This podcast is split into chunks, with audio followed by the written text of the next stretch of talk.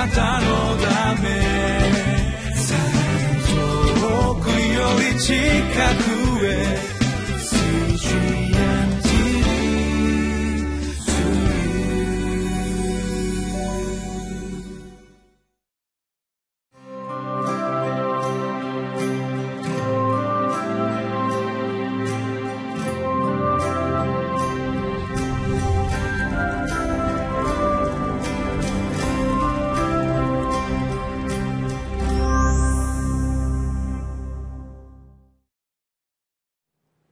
皆さんこんにちは。いかがお過ごしでしょうか。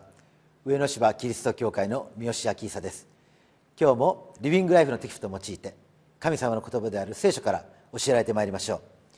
今日は2月の9日火曜日。テキストはマタイの福音書14章13節から21節。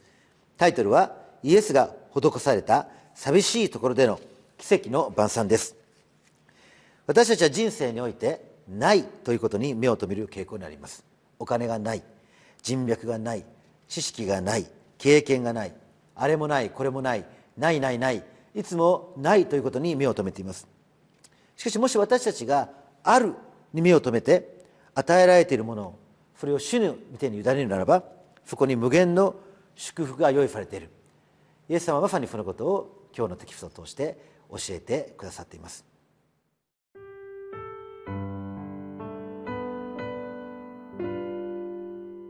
マタイの福音書14章13節から21節イエスはこのことを聞かれると、船でそこを去り、自分だけで寂しいところに行かれた。すると、群衆がそれと聞いて、町々から歩いてイエスの後を追った。イエスは船から上がると、多くの群衆を見、彼らを深く憐れんで、彼らの病気を癒された。夕方になったので、弟子たちはイエスのところに来ていった。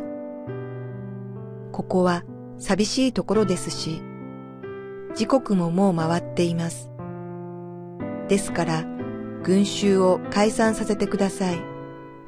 そして村に行って命名で食物を買うようにさせてください。しかし、イエスは言われた。彼らが出かけていく必要はありません。あなた方で、あの人たちに何か食べるものをあげなさい。しかし、弟子たちはイエスに言った。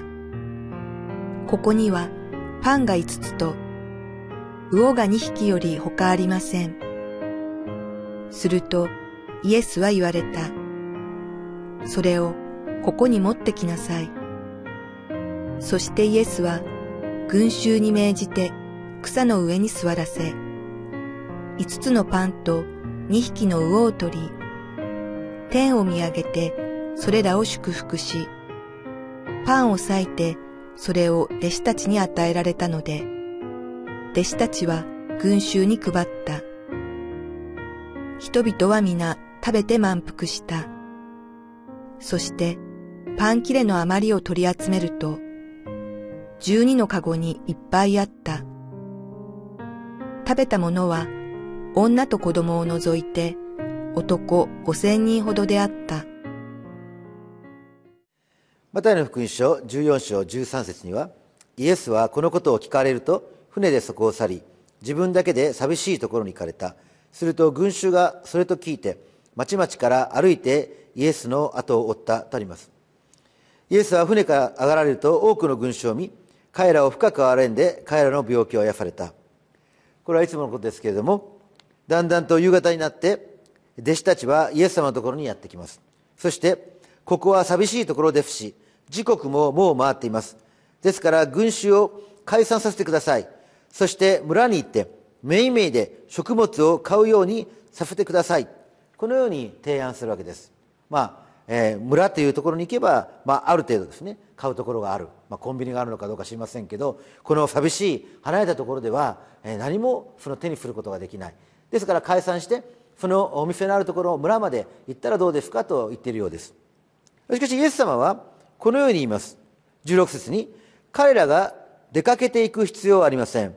あなた方であの人たちに何か食べるものをあげなさい。このように言います。つまりお店はなくてもあなたがいるじゃないか。あなたたちがいるじゃないか。このように言っているわけです。つまりないものではなくてあるものに目を留めるようにイエス様は招いている。その第一番目は何かというと私がいるということです、まあ、あなたがいるということです。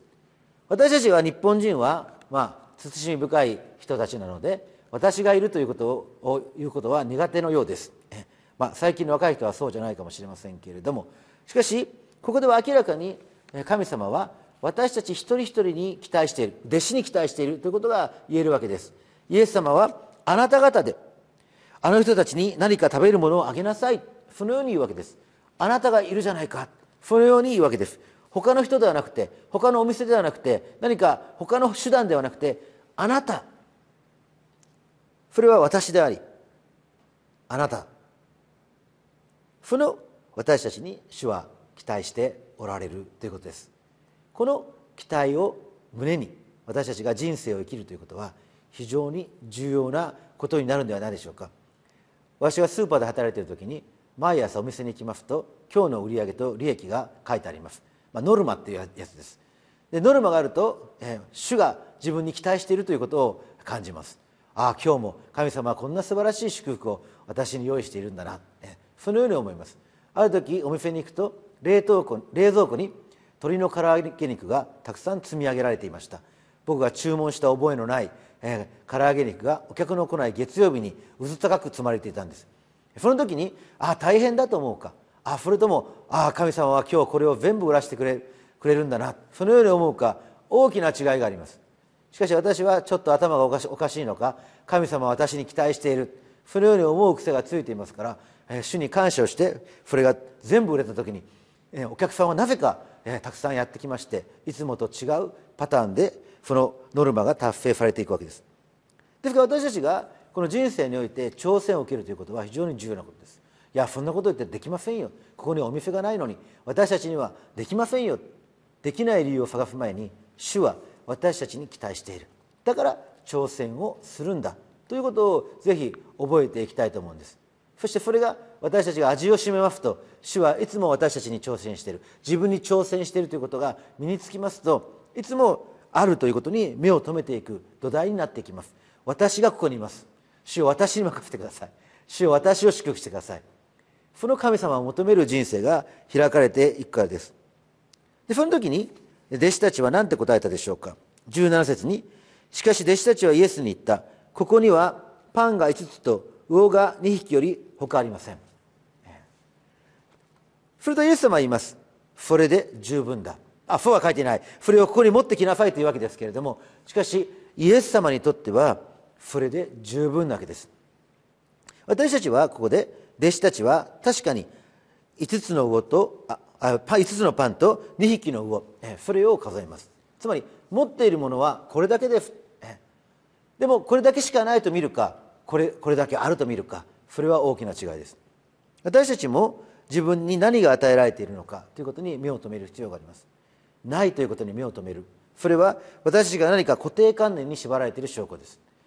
例えば教会であるならば教会にすでにプログラムがありアジェンダがある時にこういう人がいない。これをやってくれる人がいない。こういう奉仕者がいない。そのように思うかもしれません。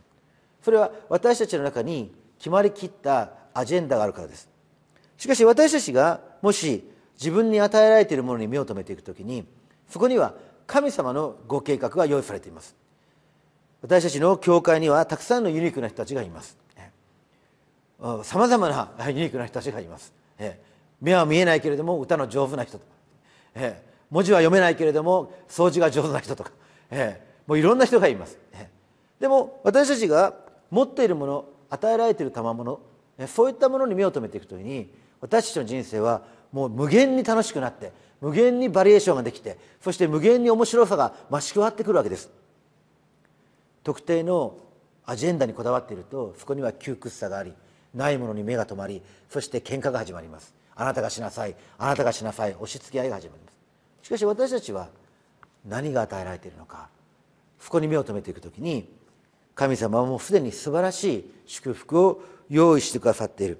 それは私自身の人生を考えてみても同じではないでしょうか。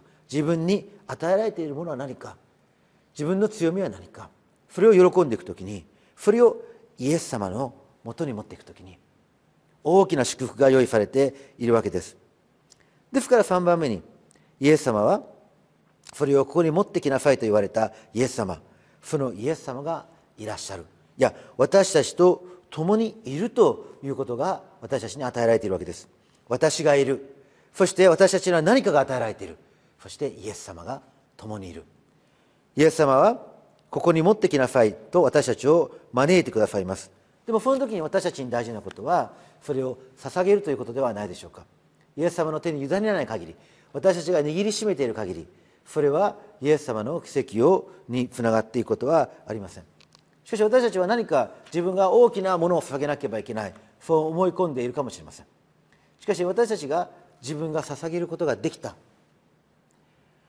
100万円は捧げられないけども100円だったら捧げられる、ね、100円でも捧げた。でもそれがもし主の奇跡に見るならばもっと捧げていこう。小さいところから始めたら私たちはもっと神様が祝福してくださる。そのことを経験していくんではないでしょうか。大切なことはイエス様が共にいてそれを持ってきなさい。招かれた時に大喜びしてそれを持っていくことなんです。私がいる。そして与えられている何かがある。イエス様が共にいる。そのことを信じて今日も歩ませていただきましょう。